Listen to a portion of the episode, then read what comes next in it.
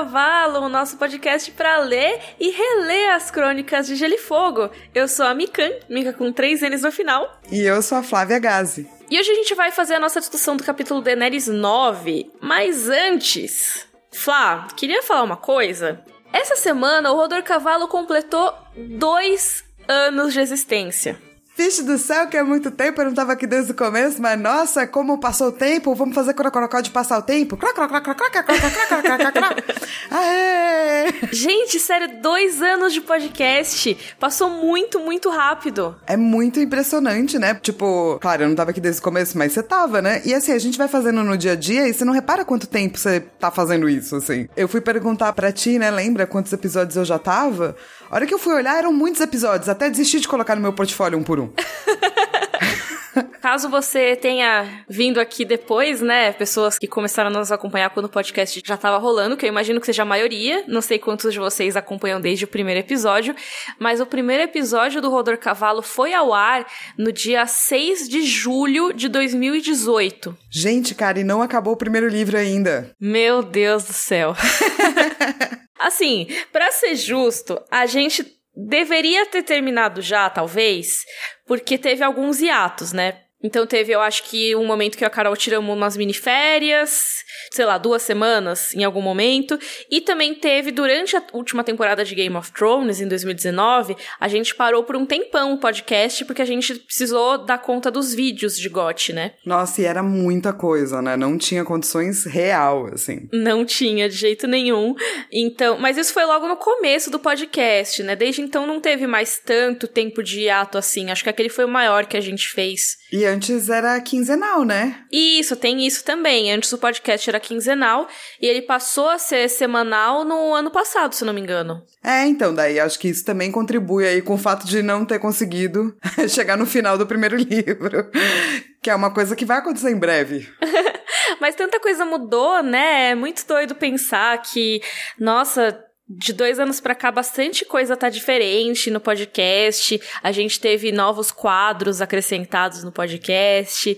Tem também, claro, sua presença, né, Flá? Poxa, é verdade. Que você chegou aí para ser uma convidada apenas, e aí tava tão legal que você virou elenco fixo. Ai, gente, é tão gostoso, eu fico tão feliz, de verdade, assim.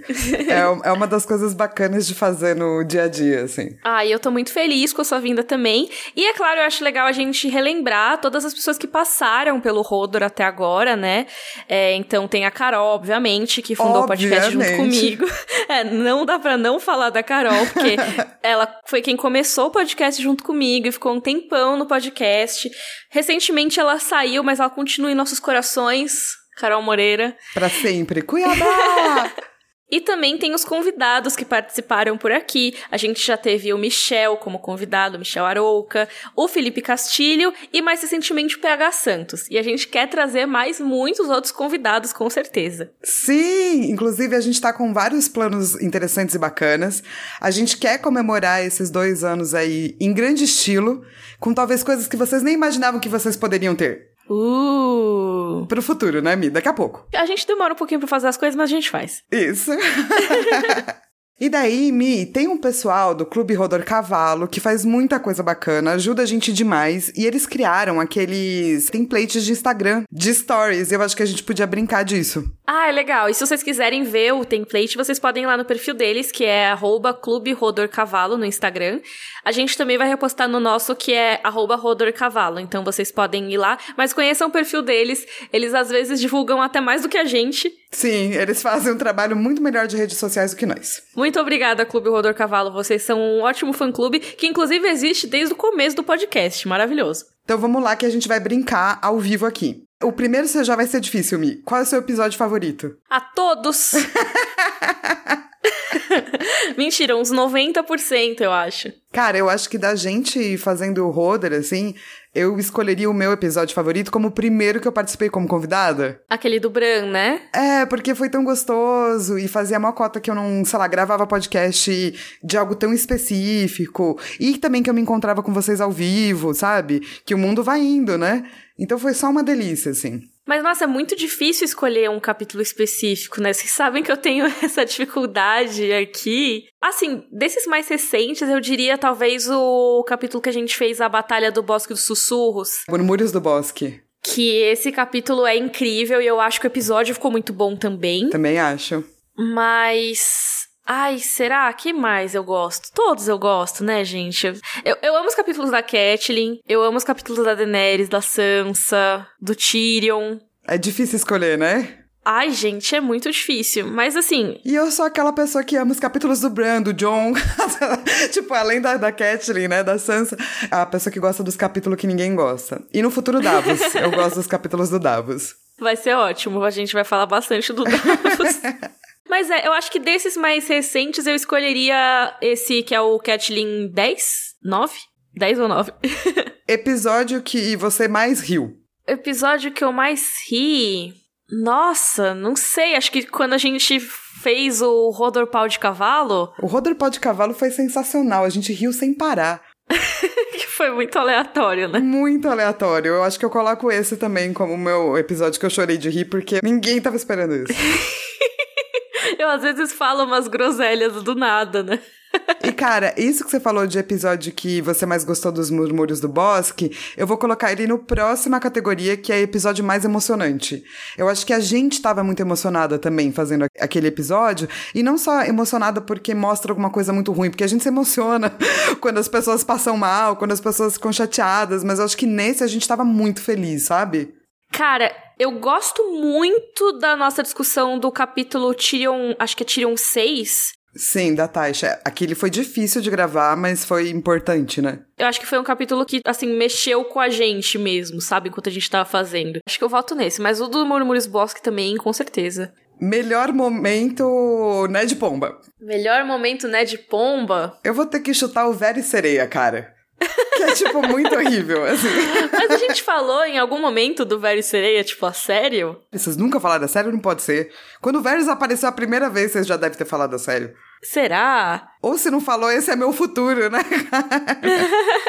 Sim, ó, fica aí a oportunidade. Momento Ned Pomba. Qual que foi o momento Ned Pomba mais louco? Não sei. Vou responder em branco esse. Acho que você tem direito. Melhor momento Joffrey, ou então pior momento Joffrey, né? Melhor momento Joffrey, pior momento Joffrey. Gente, eu tô muito confusa, é muito difícil escolher. É, porque tem muita coisa. Ah, escolhe você primeiro, Flá. Melhor momento Joffrey. Tem muitos momentos Joffreys muito horríveis, assim. Mas eu acho que eu dou esse momento Joffrey para o Tywin Lannister. Posso dar para um personagem? Pode. Ele teve muitos momentos Joffrey. Tem capítulos que são ele sendo um momento Joffrey, assim, sabe? Então eu acho que é difícil, mesmo o Theon, que eu acho um lixo, ele ainda não é tão ruim quanto o Tywin Lannister neste momento. Vamos aguardar o futuro. Não deu tempo de ver o Theon de verdade, né? Exato. Então, já que você deu pra um personagem, eu vou dar o meu pro outro personagem. Eu vou dar o meu momento Joffrey pro Joffrey. Maravilhoso. Não, escroto. Mas é o criador do momento Joffrey, né? Ele precisa ser citado. Melhor parêntese. Isso é impossível pra Mika responder, gente. Ela que faz os parênteses. É, eu gosto dos meus parênteses. Eu gosto quando a Mikan fala, posso só fazer um parênteses? Gosto. Faz tempo que eu não falo, né? Porque eu penso, sim, pode, deve. Por favor, faça 40 parênteses.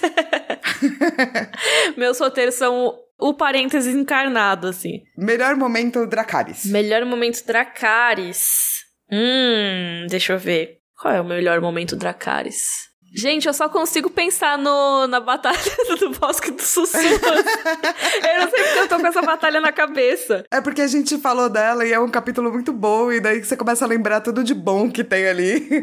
E daí você fica louco. É, esse capítulo é incrível. Mas não vou falar dele, será? Eu acho que o melhor momento do Dracarys, por mais bizarro que seja, é a morte do Ned, né? Que é tipo, é um momento Joffrey na sua essência, mas eu acho que até agora do livro é um momento Dracarys, talvez. Cara, eu consigo entender por que, que você acha isso assim, porque é isso que faz a história ir pra frente, né? Não venham, Mikan, você odeia o Ned Stark? Não, gente, eu amo o Ned Stark. Mas a morte dele é muito importante. Melhor momento Dracarys, pra mim... Eu vou ter que falar o primeiro que vem na minha cabeça, talvez não seja, mas a gente tá brincando de livre associação, né? Eu acho que é Aemon Targaryen revelando quem ele é. Ai, perfeito. Porque esse momento no livro é muito foda. Tipo, muda a sua perspectiva total sobre tudo, assim, sabe? Eu gosto muito das lendas e pai pai, e ele é um ser de lenda, né? Ele já é meio lendário, assim. então eu acho que eu ficaria com esse, assim. E a maneira como ele fala, saca? Ai, amei sua decisão. Obrigada. Pior cuzão alerte. Ah, acho que o timing, né? Sempre. Posso te dizer outro que eu fiquei muito também impressionada?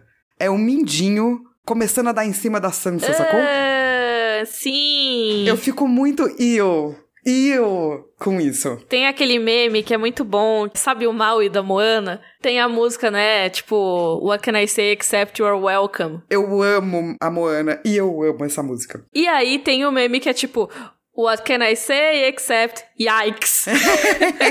Foi tipo 80 anos pra explicar o meme que era só falar, nossa, que nojo. Mas, tipo, eu precisava explicar com o meme em camadas, porque é esse o nível de nojo que eu tenho do Mindinho nesse momento. Nossa, super te entendo. E citar Moana, que é importante, né? Sim, é maravilhoso. Teve algum e-mail, algum corvo que você se lembra que foi tipo, nossa, que corvo incrível? Quando mandaram foto do cachorro Mastiff. Como é que era esse? Eu não sei, acho que eu não tava. É um tipo de cachorro que chama em inglês Mastiff. É um cachorro gigante, assim, sabe? A gente não sabia exatamente como ele era. E a pessoa mandou a foto do cachorro pra gente. Foi maravilhoso. Porque ela tinha o cachorro. Dos recentes, meu melhor corvo é o corvo do diagrama de Venn, sabe? Explicando o Ned Stark. Porque a pessoa parou a vida dela e falou: pera, pera, deixa eu criar aqui um diagrama de Venn para explicar como me sinto. E eu adoro gente que faz mapas e cartografias assim, então só posso admirar essa pessoa. Agora sim, eu vou falar do seu, você vai falar do meu, tá? Porque assim, melhor momento da Mikan. Eu não acho que você pode falar do seu porque é até sacanagem. Mas para mim o melhor momento da Mikan foi a sinopse em rap. Ah, não!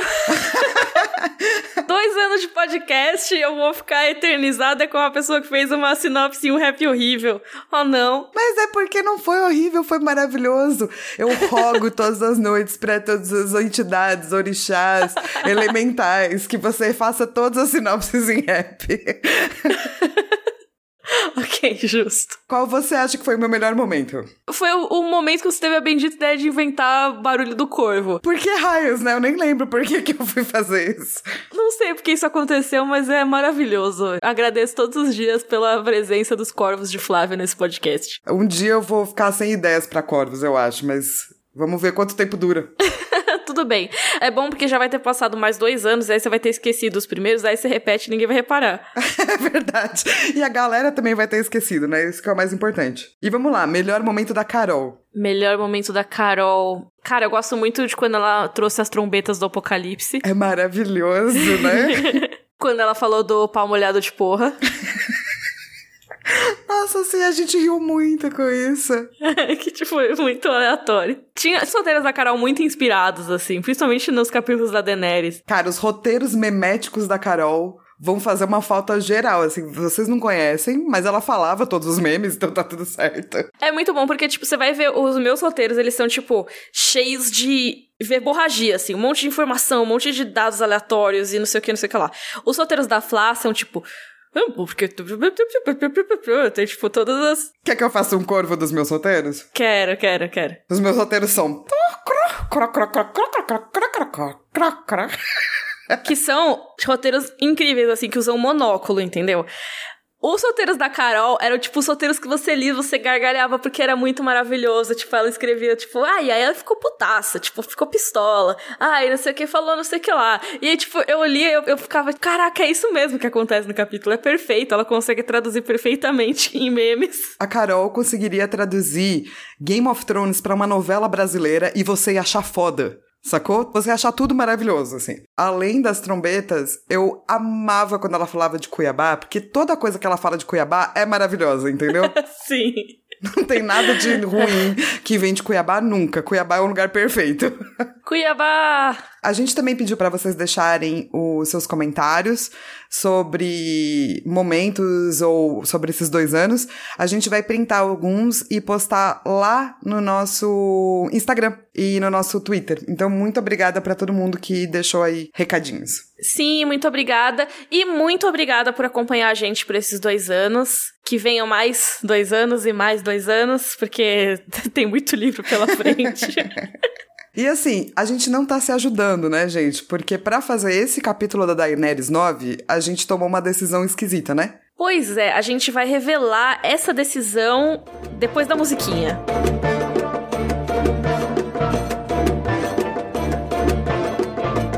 Passou a musiquinha e podemos falar sobre a nossa discussão de Daenerys 9, que na verdade tá pela metade aqui.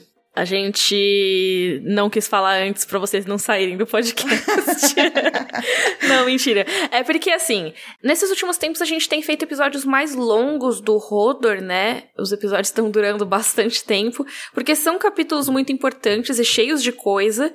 Então a gente acaba querendo discutir todos os elementos e tal, para não ficar uma discussão incompleta. Só que os episódios ficam gigantes. A gente tem esse objetivo de manter os episódios com por volta de uma hora de duração ou menos, né? E a gente tem passado consistentemente a marca de uma hora. E assim, olha, quando a gente, né, foi fazer o roteiro do Daenerys 9, o que aconteceu? O que aconteceu foi que eu peguei o roteiro, e daí isso é problemático. Porque no roteiro tem um sonho gigantesco. E daí a gente pensou, bom, ou a gente faz tudo muito rápido e não fala de tudo, ou a gente vai ter que dividir em dois. E a gente achou melhor dividir em dois para poder fazer essa discussão mais aprofundada, porque realmente esse é um capítulo cheio de simbolismo, cheio de discussões muito interessantes. Então é isso, esse capítulo vai ter discussão em dobro. É que nem a equipe Rocket.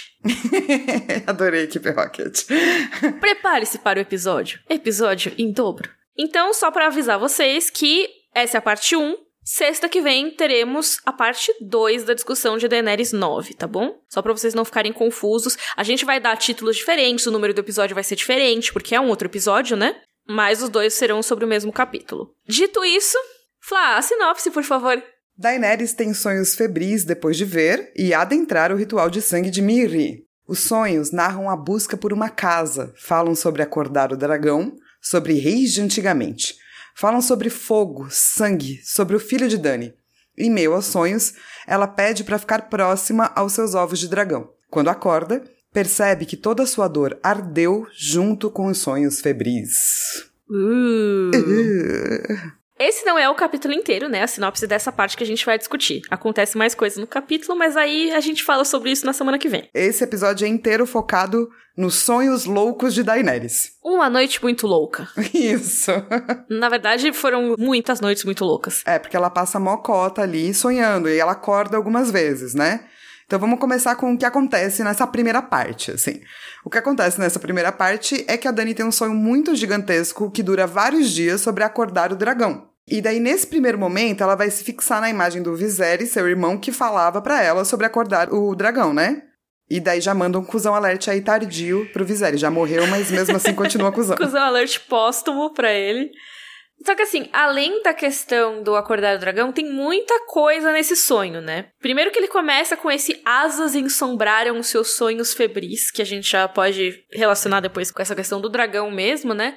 Mas o que, que a Daenerys sonhou? Vamos devagar, frase por frase, porque precisa. Tintim por tintim, para quem é velho como eu, essa gíria. Essa gíria não é velha, é? É, acho que a magia é bem velha, tintim por tintim, não é? Ah, eu sou velha, então. Que bom, Mi, você tem o um espírito de uma pessoa mais velha. Eu me chamo Miriam, então eu já nasci com 60 anos, é tem verdade. isso, né? Miriamzinha, imagina você pequenininha, assim. Miriamzinha, ela tá lá tomando um chá, saca? É isso, já com cabelo branco, com aqueles bobs que nem a Dona Florinda. Maravilhoso. Esse é um cosplay que você pode fazer, um cosplay de si mesma. Então, a primeira parte do sonho, a Daenerys ela vai acordando entre um pedaço e outro, fala muito sobre o passado dela e sobre a vida dela até então. Só que mistura com algumas coisas que a gente não viu ainda, o que é muito doido. Então, primeiro ela tá caminhando por um longo corredor sob grandes arcos de pedra. Ela tinha que fugir dali. Para ela fugir, à frente havia uma porta minúscula na distância, mas mesmo de longe viu que estava pintada de vermelho. Isso é muito importante, porque essa imagem da porta pintada de vermelho vai aparecer muito, não só nesse capítulo, mas por toda a jornada da Daenerys. Até o último capítulo que a gente tem disponível dela no quinto livro, ela sonha com a casa com a porta vermelha. E assim, o que a gente vai fazer é, a gente vai te dizer tudo que ela sonhou E daí a gente vai explicando as imagens. A porta vermelha, né, é uma delas. Mas aí, enquanto a Daenerys estava andando, ela estava carregando marcas. Fala assim: caminhou mais depressa e seus pés nus deixaram pegadas sangrentas na pedra. Até aí, várias simbologias, beleza. E daí pula, né? Porque sonhos tem aqueles cortes de cinema muito louco, né? E daí ela já começa a ver a vida dela com o Drogo. Então ela tá no Mar do Traque, o Drogo começa uma parte meio rodor pau de cavalo, né? O Drogo a envolvia com seus braços fortes, a mão afagou-lhe o sexo e o abriu.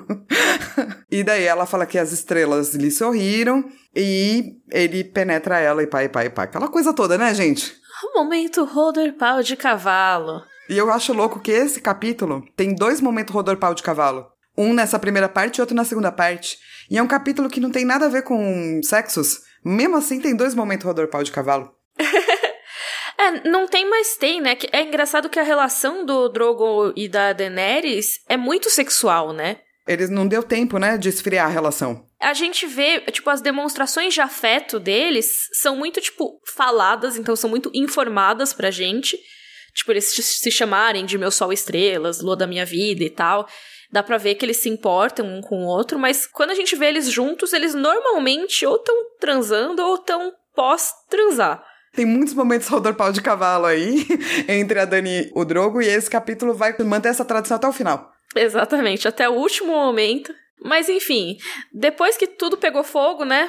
É, porque chega uma hora que, depois dos sexos, grandes asas vão varrer o céu e o mundo pega fogo. Daí depois disso. Aí aparece o Jorah, e é uma fala que o Jorah já tinha dito para Daenerys, né? Que é Rhaegar foi o último dragão. E o rosto dele estava contraído e desgostoso. E falando em dragões, o Jorah aparece aqui como uma pessoa translúcida, né? Sem cor. Então, as mãos translúcidas do Jorah, ele tá esquentando as mãos num braseiro brilhante onde ovos de pedra cintilavam, vermelhos como carvões.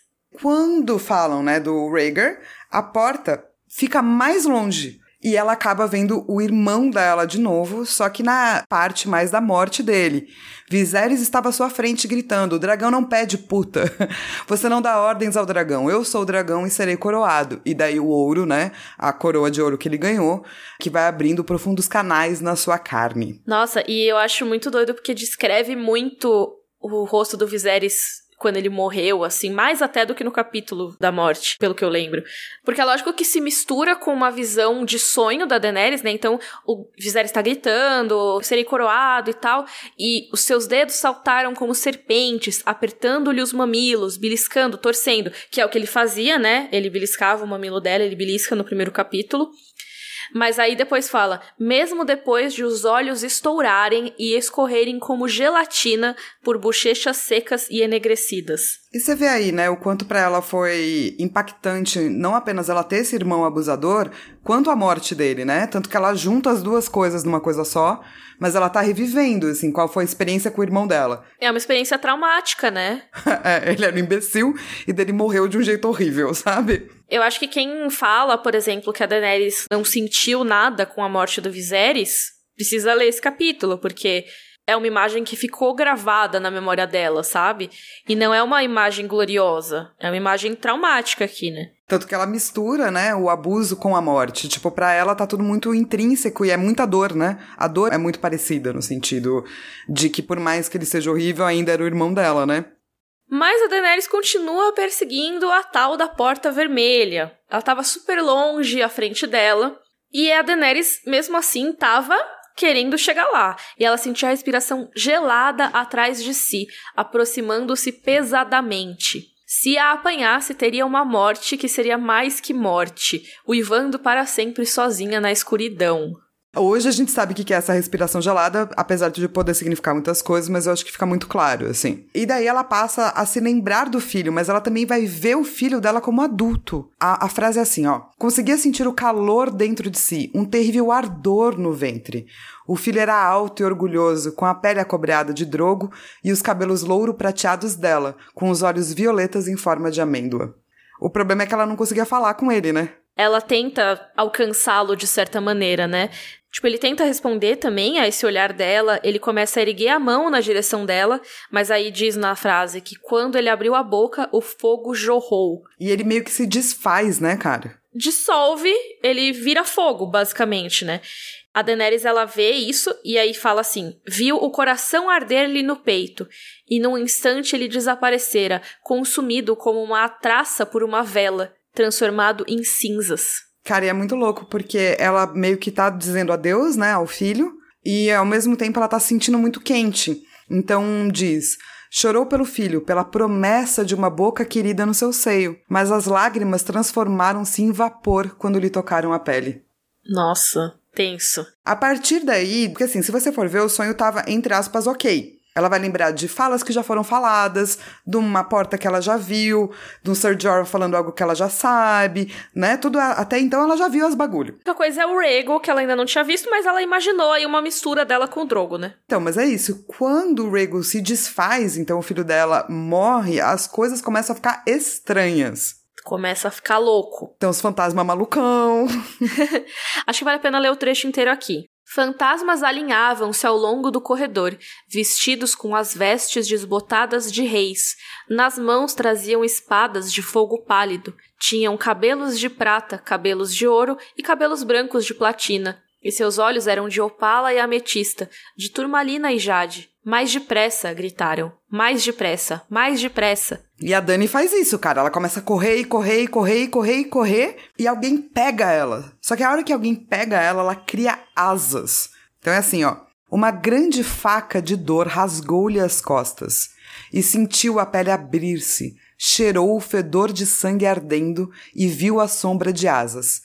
E Daenerys Targaryen levantou o voo. E acho importante mencionar que entre todos esses trechos fica falando o tempo todo de acordar o dragão. Acordar o dragão, acordar o dragão, você quer acordar o dragão e tudo mais. E a gente vai explicar mais bonitinho isso. Fiquem tranquilos, certo? Então vamos lá. Ela vê a porta de novo, depois que ela virou um dragão, e o frio vai ficando para trás. Daí ela começou a voar no mar do Traque, cada vez mais alto, e as pessoas tinham medo dela. Porque ela era um dragão.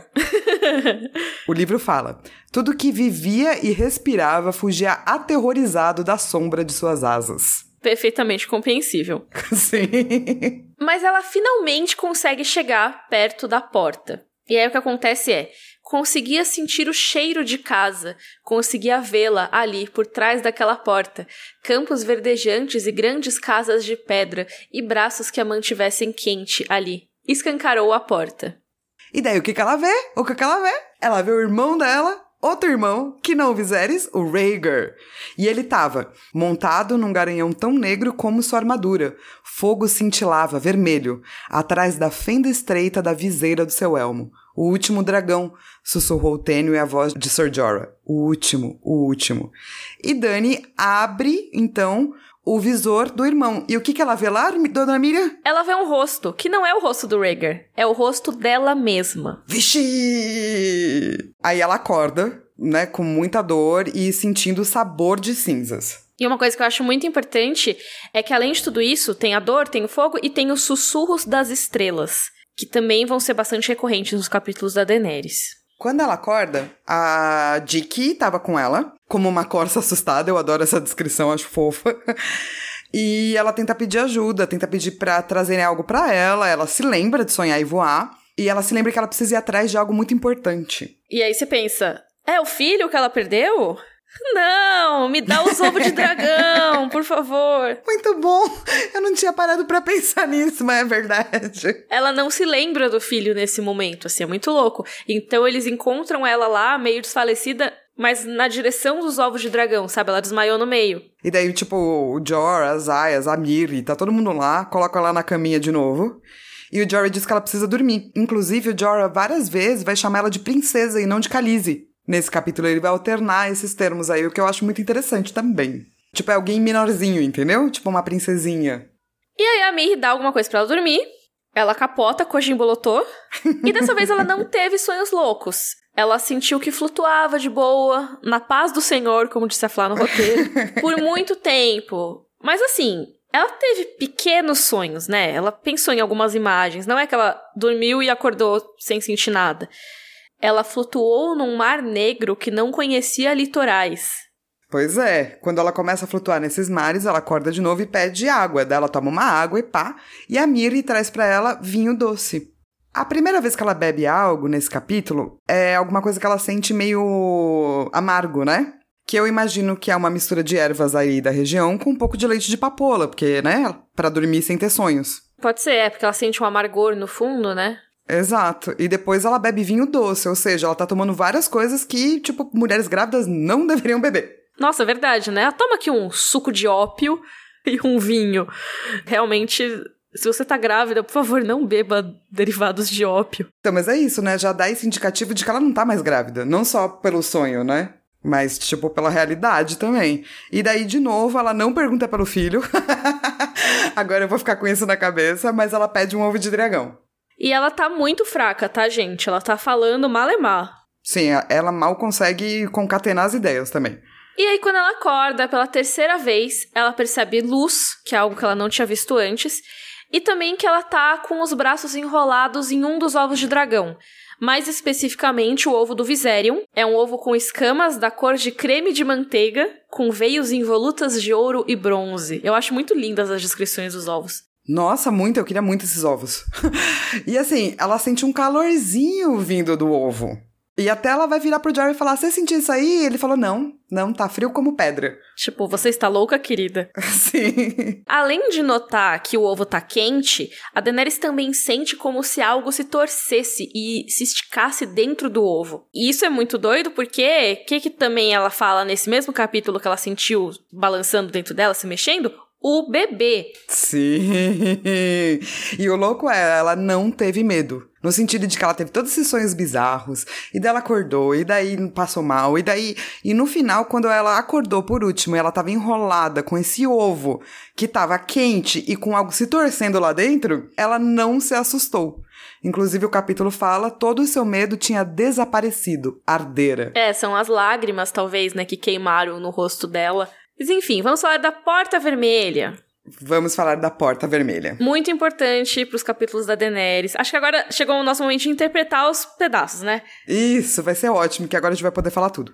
Então, essa porta, ela tem a ver com o lar da infância da Daenerys, que é em Bravos, uma das cidades livres. Caso você não saiba exatamente onde fica Bravos, tem vídeo no nosso site rodorcavalo.com.br sobre o mapa de Essos, que é o continente em que ficam todas as cidades livres, que fica o Mar do Thrak e tudo mais. É, porque lembra que a Dani foi levada, né, para Essos, deu Westeros, e ela fica meio sem casa. A gente falou sobre isso já, né, em um episódio, sobre ser expatriado, não ter casa e tal. E ela perambulou todas as cidades livres ao longo da infância e começo da adolescência. E assim, é, essa foi a casa que ela mais sentiu em casa, né? Ela tem lembranças o tempo todo dela. É, e é por isso que ela sonha com esta porta, desta casa. Que era um momento que ela teve um quarto só para ela, que ela pôde viver uma vida um pouco mais normal, assim. Um momento Ned Pomba muito breve aqui, meu parênteses dessa vez é um momento Ned Pomba, que existem teorias sobre essa casa não serem bravos, tem gente que acha que é em Porto Real, tem gente que acha que é em Dorne.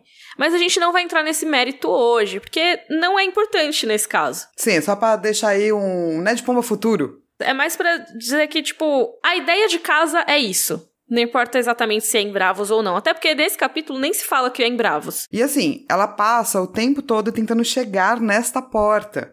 E eu acho que existe uma simbologia aí no sentido de, a partir do momento que ela consegue fazer isso, ela pode parar de se apegar à vida que ela teve e olhar para Westeros como uma possibilidade. Esse sonho vai marcar isso.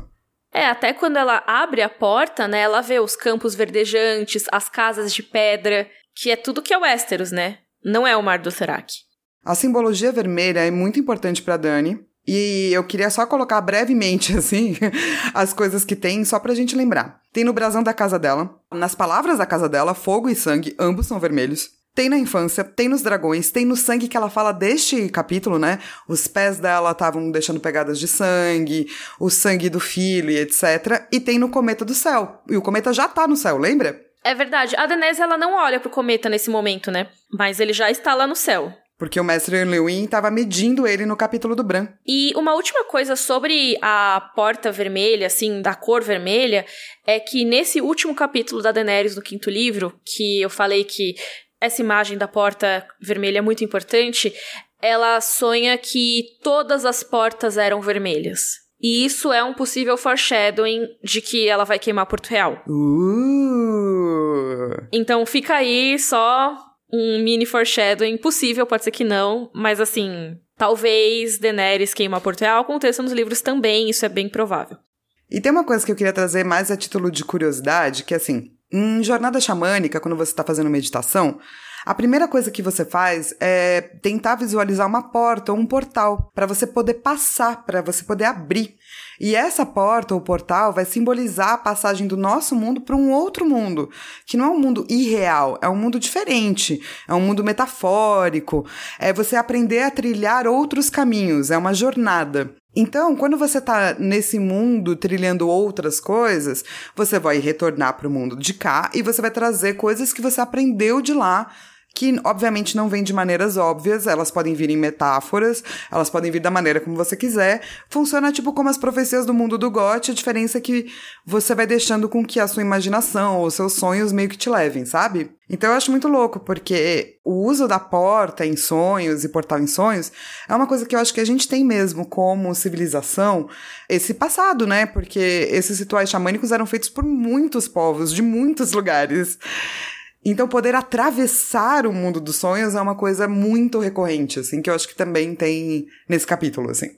E é aquela coisa, né? Você coloca aqui no roteiro e eu super concordo, que é uma jornada impossível de ser trilhada nesse mundo. Com certeza é isso. Tipo, ela tá nesse sonho já traçando uma rota que não seria possível para a maioria das pessoas que não passaram por esse mesmo caminho, sabe? Que ela passou por uma experiência muito particular ali, sabe? Então a maioria das pessoas não conseguiriam simplesmente abrir a porta sem ter passado por isso, que nem ela passou, sabe? E eu acho que até dá para fazer um adendo nesse sentido, que é quando você tá olhando para sonhos, é, que na verdade, assim, não existe manual de sonho, tá, gente? Vai pra sua terapia, é lá que você resolve seus sonhos. Mas quando você tá olhando para sonhos e jornadas e coisas assim, é sempre bom também olhar para além do óbvio, no sentido de que, obviamente, essa casa é o lar de infância dela, mas que mais pode significar num mundo impossível? Então você sempre tem que tentar traçar esses dois paralelos quando a gente tá falando de literatura, assim, né? Tem a coisa e a coisa metafórica. E esse capítulo é todo metafórico, não é mesmo? Inclusive, já que estamos falando nisso, vamos falar sobre acordar o dragão. Vamos, eu amo isso. São muitas camadas aqui, né? Primeiro que o capítulo inteiro tem essa estrutura de repetir, você não quer acordar o dragão, não é? E aí depois, não quer acordar o dragão, quer? Repete várias vezes assim, modificando um pouco, né? Então, às vezes, tira você não quer acordar o dragão, não é? Aí, não quer acordar o dragão, né? Aí depois, não quer acordar o dragão. Aí, quer acordar o dragão. Aí, acordar o dragão. Ou seja, talvez seja uma boa ideia acordar esse dragão aí. Então, eu acho muito louco, porque assim, se a gente for pensar na estrutura do capítulo, é, começa como uma ameaça, né? Que era como ela estava acostumada a lidar com Viserys. Você não quer acordar o dragão, não é? E depois que ela para para refletir e ela vai vendo os próprios medos, tanto que tem, né, a coisa que persegue ela e pá, o capítulo passa a falar: não quer acordar o dragão. Quer? E essa é a única frase que é repetida duas vezes. Que é tipo, pensa aí, será que você não quer? Será que você quer? E eu acho justo, visto que quando ela ganha a asa, todo mundo fica morrendo de medo, entendeu? E aí, depois de perder o filho, vai virando: quer acordar o dragão. Ela levanta voo e é só acordar o dragão. Quando abre a porta é só o dragão. E ela vê o Rhaegar e, na verdade, se vê no último dragão, no Rhaegar. É maravilhoso, cara. Então, assim, quem é o dragão que vai ser acordado? Claro, a gente pode pensar nos dragões que ela vai acordar no próximo capítulo. Mas a gente também pode pensar no dragão dentro dela. É uma estrutura muito lacaniana, né? Lacan falava que a gente usa as nossas palavras, mas se a gente for cortando as nossas frases, vão ter sempre coisas a mais ali embutidas. E é isso que ele faz, sabe? Tipo, você não quer acordar o dragão, não é. Essa é a frase. Depois vira um questionamento. Você não quer acordar o dragão? Quer? Depois vira um não quero acordar esse dragão. Até que ela perde o filho. E daí vira quero, quero acordar esse dragão sim. sim. Achei muito incrível, assim, é muito bonito para pensar em estrutura mesmo, sabe? De linguagem, assim. É, ela é o dragão agora. Sim. E temos uma outra imagem bem legal aqui. Quando a Flá falou, eu pensei, nossa, tem tudo a ver. Não só com esse capítulo, mas com toda a história da Daenerys, que é o mito de Orfeu. Vai, conta o mito pra galera. Que, que é o mito de Orfeu. Inclusive, Orfeu foi a primeira ópera que eu vi na minha vida. Nossa, que lindo! E eu fiquei apaixonada, porque é muito maravilhoso. Eu acho que Orfeu é o meu herói favorito da mitologia grega. Cara, é muito legal. Mas então vamos relembrar tudo aqui. E também eu vou relembrar junto com vocês, porque eu não lembro todos os detalhes aqui. Mas então vamos lá. Orfeu e Eurídice estavam apaixonados, quiseram se casar. Só que aí, um pouquinho antes deles se casarem, a Eurídice foi mordida por uma cobra. Ela tava fugindo de um admirador, sempre tem um macho chato atrás, né? Ela tava fugindo dele, e aí ela acabou sendo mordida por uma cobra e morreu. Ó que triste. Mas não para por aí, porque a tragédia grega é mais forte do que isso, não é só a morte dela. Tem que ser a morte e aí depois você trazer ela de volta e ela morrer de novo. Então, o que que aconteceu? O Orfeu, ele decidiu ir pro mundo dos mortos e pedir pro Hades, que é o deus dos mortos, e pra esposa dele, a Perséfone, que devolvessem a sua amada. E Orfeu, ele era muito bom, ele era um musicista maravilhoso. E ele fez esse pedido tocando uma lira. E a lira era o instrumento favorito dele. E daí os dois, Perséfone e Hades, falaram: Nossa do céu, que música maravilhosa! E falaram: Beleza, você pode ir buscar Eurídice lá embaixo. Mas é o seguinte: você não pode olhar para trás até vocês chegarem no mundo superior. É, e aí ele tem todo um rolê lá dentro para buscar Eurídice, né? E quando eles saem do mundo dos mortos, olha só que legal, ele conseguiu buscar Eurídice, tirar ela de lá, mas ele ficou com a pulga atrás da orelha. Ele ficou desconfiado do acordo dele com o Hades. Então ele decidiu olhar para trás e ver se a Eurídice estava mesmo atrás dele. E aí. Bem na saidinha, né? Esse é, é o pior, é bem tipo, eles estavam saindo. E aí ele teve essa última tentação, tipo, ah, vou olhar para trás aqui rapidinho. E a Eurídice foi levada de volta pro mundo dos mortos, porque ele descumpriu o acordo. Cara, é muito louco, porque é muito trágico, né? E é uma metáfora de muitas coisas. E o lance é que a história não acaba, né? Porque as pessoas acham que a história acaba aí, mas não, ó. Orfeu fica muito triste e ele fica perambulando por dias e dias e dias sem comer, sem beber. E ele fala: nunca mais vou amar nenhuma mulher na minha vida. E daí tem as Mênades, ou as Bacantes, que era uma galera, tipo, super sexual, assim, que amava rodar pau de cavalo, amava os sexos. E falaram: nossa, vamos conquistar esse moleque aí. Só que eles, elas não conseguem conquistar ele. E delas confiam full pistola e falaram: vamos matar esse bro aí. E daí ele realmente morre. Só que aí ele consegue encontrar seu amor, não é mesmo? Finalmente morreu, pelo menos encontra depois da vida. Sim! E diz que assim, é, o corpo dele foi atirado num rio e sepultado, né? Depois é, onde estavam seus restos mortais. E ali ficam vários roxinóis cantando canções lindas. Oh. E as bacantes, as Mênades, foram punidas pelos deuses e foram transformadas em carvalhos e rochas. É isso aí. Por terem matado Orfeu. É, porque afinal você não deve matar ninguém que te rejeitou amorosamente, não é mesmo? Nem sexualmente. Fica essa lição, caso você seja um assassino que tá ouvindo o rodo. Que horror. Você tá um assassino ouvindo o rodo? Vamos lembrar, você que é ruim, você ser assim. É errado matar quem te rejeita. É errado matar qualquer pessoa, na verdade, né? Mas enfim. Mas então, o que eu acho muito louco é, a Daenerys está o tempo todo olhando para trás. O tempo todo. Ela não consegue, como Orfeu, simplesmente ir para frente. E quanto mais a vida dela passa, mais desconfiada ela fica. É muito difícil para ela abrir mão de muita coisa e ela acha que as coisas que ela vai conseguir estão nessas coisas do passado.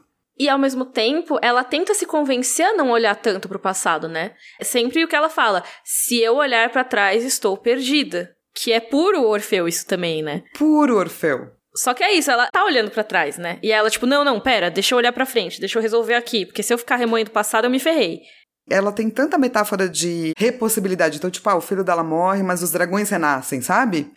Então, no fundo da história da Daenerys, tem toda uma moral da história aí sobre é, ciclos e sobre deixar algo morrer, aprender que vai vir algo novo, sabe? Toda a questão dela ter feito o acordo com a Miri pro Drogo não morrer é também um pouco Orfeu, né? Tipo, nesse caso, a Miri seria um Hades, talvez? E é por isso que eu não consigo ver ela como uma personagem tão ruim, entendeu? Porque o acordo foi feito. Ela é uma agente da morte. E, né, ela quis esse acordo. E é um acordo ruim. Mas ela aceitou esse acordo ruim. E assim, ela, mesmo no sonho, né, ela vai ficar vendo a casa de infância, o filho, o drogo. Então, o tempo todo ela tá olhando para trás nesse momento. E aos poucos ela vai tentando deixar de ser Orfeu, olhar para frente, sabe? Porque se olhar para trás, estou perdida. Ela volta tão para trás nesse sonho que tem um bilhão de relações com os Targaryen, inclusive Targaryens que provavelmente ela nunca viria a conhecer nem em fotos, nem em pinturas, nem em nada. Aqueles fantasmas que aparecem, né, no sonho dela, provavelmente são reis Targaryen de antigamente, né? Por que, que a gente acha isso? Porque eles têm os cabelos de prata, de ouro e cabelos brancos de platina que são cores de cabelos da galera de Valíria, né? Os olhos deles eram de opala e ametista, de turmalina e de jade, ou seja, cores claras, né? Tipo, cores violetas. Eu não sei exatamente a cor de todas as pedras, porque eu sou meio ruim disso, mas eu acredito que tenha, tipo, alguma delas que é violeta, mais arroxeada e tudo mais. E é a primeira vez que a gente vai ver olhos de Targaryen sendo comparados com pedras preciosas. E isso depois é uma coisa que vai rolar bastante. Ela vê três dragões no sentido de Targaryens no sonho. Ela mesma, Viserys e Rhaegar. Então eu acho também muito interessante aí que o dragão tem três cabeças. Tem um, vários foreshadowzinhos nesse capítulo pequenos, tipo, sobre estrelas sussurrando e pá, mas eu acho que muito do capítulo é sobre o fogo em vários lugares, entendeu? Então estrelas, pequenos pedacinhos de fogo, saca? É, as estrelas são a Quaith também, né? Mas assim, deixa a Quaith aparecer que a gente fala mais sobre ela. Mas o fogo como solução tem bastante, né? Sim, eu acho que tem muito mais a ver com fogo.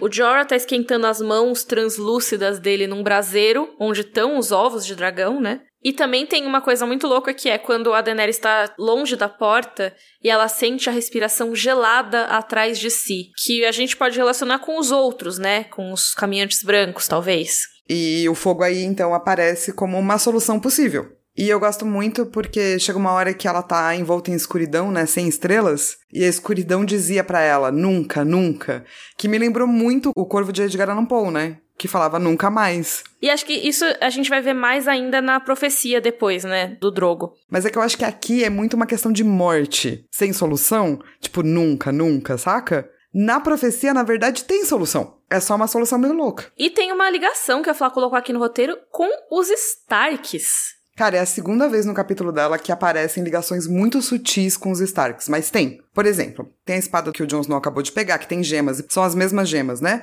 Mas, logo no começo do sonho, a fala é: caminhava por um longo corredor sobre grandes arcos de pedra. E existe aí a possibilidade, né, de pomba, de isso serem as criptas de Winterfell. Uh! Interessante. Por que que eu acho isso? Porque tem mais umas duas ou três coisas no capítulo que tem a ver com os Stark, saca? Então, tipo, ele não fica sozinho. Ó, tem uma frase que ela falasse.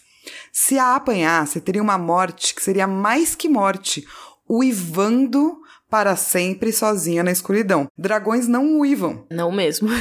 Lobos uivam. Acho que isso é uma conexão mais direta com os Starks. E também a Flá colocou aqui. Aí eu não sei se eu concordo, Flá. Que a imagem do Rhaegar parece o Jon Snow nesse caso. Porque ele tem uma armadura preta e um cavalo preto. Não, não sei. Como é que era a armadura dele quando ele tava lutando? Eu fiquei em dúvida disso. Eu até coloquei no capítulo para perguntar para você que eu acho que você deveria saber. é preta com rubis. Entendeu? Aí é só preta, Mi. Mas aí é, tipo... E o cavalo inteiro preto, Mi, que é exatamente o cavalo do Jon Snow. Eu entendo a relação. Ai, mas aí não, não, não, não, não sei, não sei, não sei. Tô criando meu net pomba. Mas aí a Daenerys vai abrir a viseira do Jon Snow e vai encontrar ela mesma? Sim, porque eles são parentes. Ah, mas até aí todo mundo é parente daquelas, né? Tô brincando. Eu entendo de onde veio mas não sei. É, o Rhaegar tem uma ligação muito grande com o Jon Snow e com ela. Ah, sim, isso com certeza. E a gente tá falando de três cabeças de dragão, né? Aparece o Rhaegar, o Viserys e ela. São os três ovos. E também aparece aí, quer queira, quer não, acho eu, o Jon Snow, entendeu? Nas criptas de Winterfell, no lance de aparecer já uma alusão aos White Walkers e do papel dela, né, com os White Walkers, o lance do Rhaegar fazer alusões a coisas que o Jon Snow está usando atualmente, que é uma armadura preta, um cavalo preto, sabe? É super Ned Pomba, mas é meu Ned Pomba. Tudo bem, tá, tá permitido, Ned Pomba. Obrigada, Ned Pomba que eu amo. Nesse podcast nós apoiamos a existência de momentos Ned Pomba. Depois vocês me contam aí o quanto por cento vocês acham que eu tô viajando. E agora, vamos falar de Azor Ahai. Porque eu acho que começa aqui, e só vai terminar no último capítulo. Vamos recapitular primeiro. O que, que é Azor Ahai? O que, que é o príncipe que foi prometido? A gente tem uma visão muito diferente no livro e na série, que a série meio que mistura os dois, é mó salada. Se você quiser, tem vídeos explicando isso. É, a gente vai deixar linkado no rodorcavalo.com.br. Tem sobre Azor Ahai, Príncipe foi prometido. Tem sobre as três cabeças do dragão. Tem um vídeo que eu fiz mais recentemente que eu falo sobre a questão das profecias do Príncipe foi prometido e por que que meio que era pra ser o Jon Snow ou a Daenerys e aí depois não importava porque a série cagou. Mas nos livros, que é o que nos importam nesse momento aqui. O que, que é Azor Ahai? Azor Ahai é um herói. O mundo estava cheio de escuridão, e daí teve esse herói que foi escolhido para lutar contra ela. Para poder fazer isso, ele ia precisar de uma espada muito importante. E daí o Azor Ahai falou: Vou fazer essa espada aí. Daí ele ficou 30 dias e 30 noites forjando a espada. Mas quando ele mergulhou a espada na água, a lâmina, né? Se quebrou. Daí ele falou, putz, vou fazer de novo. Daí ele falou, mais 50. É o tchum. Entendeu? Por que, que ele mergulhou na água, né? Pra temperar a lâmina, né? Porque precisa. Você é ferreiro, né? Você fica martelando lá, o ferro quente, aí depois você enfia na água. É, o que eu acho também. É um, um esquema Tchum é legal, Tchum é demais. daí depois ele passou 50 dias e 50 noites cantando Tchum é legal, Tchum é demais. E daí quando ele foi fazer Tchum, né, pra temperar mais uma vez, ele pegou um leão, enfiou a lâmina no coração do leão, mas o aço quebrou de novo. Eu tenho a teoria que o Azor Ahai era um péssimo ferreiro. Justo. Mas na terceira vez, é aquela coisa, né? Na terceira vai. Então, ele tava, putz, eu acho que eu já sei o que eu preciso fazer para dar certo isso aqui. Então, ele trabalhou na lâmina por 100 dias e 100 noites e chamou a esposa dele, chamada Nissa Nissa. Pobre mulher. E ele falou: Nissa Nissa, mostra seus peitos. Nossa, eu ia beber água. Ué. Eu quase, tipo, botei a água toda pra fora, Desculpa. sabe? Imagina, foi maravilhoso. Mas enfim, a Nissa Nissa descobriu o peito e ele pegou a espada que ele tinha acabado de forjar ali e enfiou a espada no coração da esposa. E aí diz a lenda que a alma e a coragem da Nissa Nissa se combinaram com o aço da espada, criando a Luminífera. Essa espada lendária que era flamejante, trazia a luz, por isso, né, Luminífera, em inglês é Lightbringer. É a espada que traz a luz. Que pode matar aí os inimigos, que é o mundo que tava todo cheio de escuridão. Essa é a profecia 1. E aí tem uma profecia de que o Azor Ahai vai renascer. E ele vai trazer novamente a luz num momento de escuridão e tudo mais. Mas também existe o príncipe que foi prometido. Que em alguns momentos é meio que considerado a mesma coisa, que são histórias meio que parecidas. O Rhaegar Targaryen acredita no príncipe que foi prometido, por exemplo. É uma profecia muito relacionada aos Targaryen. Mas quando eles falam de Azor Ahai, a Melisandre fala, por exemplo, né? Haverá um dia depois de um longo verão, quando a estrela sangrar e o sopro frio da escuridão cair sobre o mundo. Nessa hora, o guerreiro irá tirar do fogo uma espada em chamas. E essa espada será a Luminífera, a espada vermelha dos heróis. E quem a empunhar será Azor Ahai, e a escuridão fugirá diante dele. Então, pra ela, essas coisas são meio misturadas, né? É, até o próprio Mestre Aemon, quando ele vê que a Melisandre acha que é o Stannis, o Azor Ahai, ele fala também um pouco dos sinais do príncipe foi prometido, e ele acha que é Daenerys. Então fica toda essa confusão do que, que é o que, se é tudo a mesma coisa, se existe, por exemplo, uma divisão entre Azor Ahai, príncipe foi prometido, último herói, que também é uma lenda que tem lá no norte, que teoricamente não tem relação com essas outras, mas é muito parecida ao mesmo tempo, porque também é sobre um herói que lutou contra a Longa Noite e os outros. Então tem gente que acha que pode ser que ou é tudo a mesma coisa, ou que cada um seria uma das cabeças do dragão. É muito confuso e muito doido, mas tem os vídeos lá destrinchando isso. Eu curto muito a teoria dividida em três, sabe? Pessoalmente, assim, saca? Eu acho que faria mais sentido num mundo com tanta gente. Mas beleza. E até porque eu acho que as próprias histórias de Westeros e tal, e as próprias histórias de Essos que a gente conhece, dão uma ignorada no resto do mundo, né? Por exemplo, no mundo de Gelo e Fogo, eles falam sobre como a Longa Noite foi enfrentada em Iti. Vários povos que não aparecem na nossa história diretamente, né? Mas será que o herói de Iti não entra nessa profecia também? Que falam que é uma heroína com cauda de macaco, eu não lembro exatamente. Então, será que não, não é tudo junto? Tudo meio que a mesma coisa? Será que existe um coletivo de heróis muito loucos? Eu sempre prefiro o coletivo, ou pelo menos três no caso, porque três é uma coisa tão constante, sabe? Ainda mais na história da Daenerys, né? Mas enfim, é muito importante a gente lembrar que certas coisas aqui são ou podem estar relacionadas com a profecia. Então vamos lá. O Cometa Vermelho. E para mim, especialmente o Rhaegal, porque o coração dele queima. E para mim isso é uma referência muito direta a Nissa Nissa. Porque tá queimando no peito, né? Metafórica, assim, né? E eu acho que as teorias, elas acabam sendo muito mais. O que não tá errado, né? Porque a teoria é muito confusa. Mas elas acabam sendo muito mais sobre coisas que estão acontecendo no mundo real, assim, sabe? Do tipo, ah, isso é isso, isso é isso, beleza, resolvido. Mas esquece da parte metafórica. E metaforicamente a Dani está vendo o coração do filho dela queimando. Numa referência muito direta à profecia do Azor Ahai, sabe? E já é um sacrifício, né, também. Mas a gente vai falar mais de Azor Ahai no próximo episódio e no episódio de Daenerys 10, né? Vai ter muita coisa de Azor Ahai por aí, porque a Daenerys é um dos candidatos mais fortes a esse cargo, seja de Azor Ahai, seja de príncipe que foi prometido, que na série é meio que a mesma coisa, nos livros talvez seja a mesma coisa, talvez seja pessoas separadas.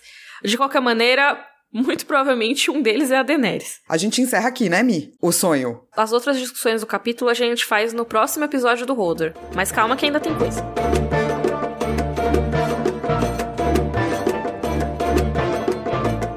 Primeiro a gente vai pro nosso momento Valar Morgulhos. Nessa parte 1, ninguém foi confirmado morto. Verdade, porque eu ia falar do Rhaegal, mas ainda não chegamos no momento que confirmou, né? É, então a gente diz ninguém, mas só porque a gente tá na metade do capítulo. Isso.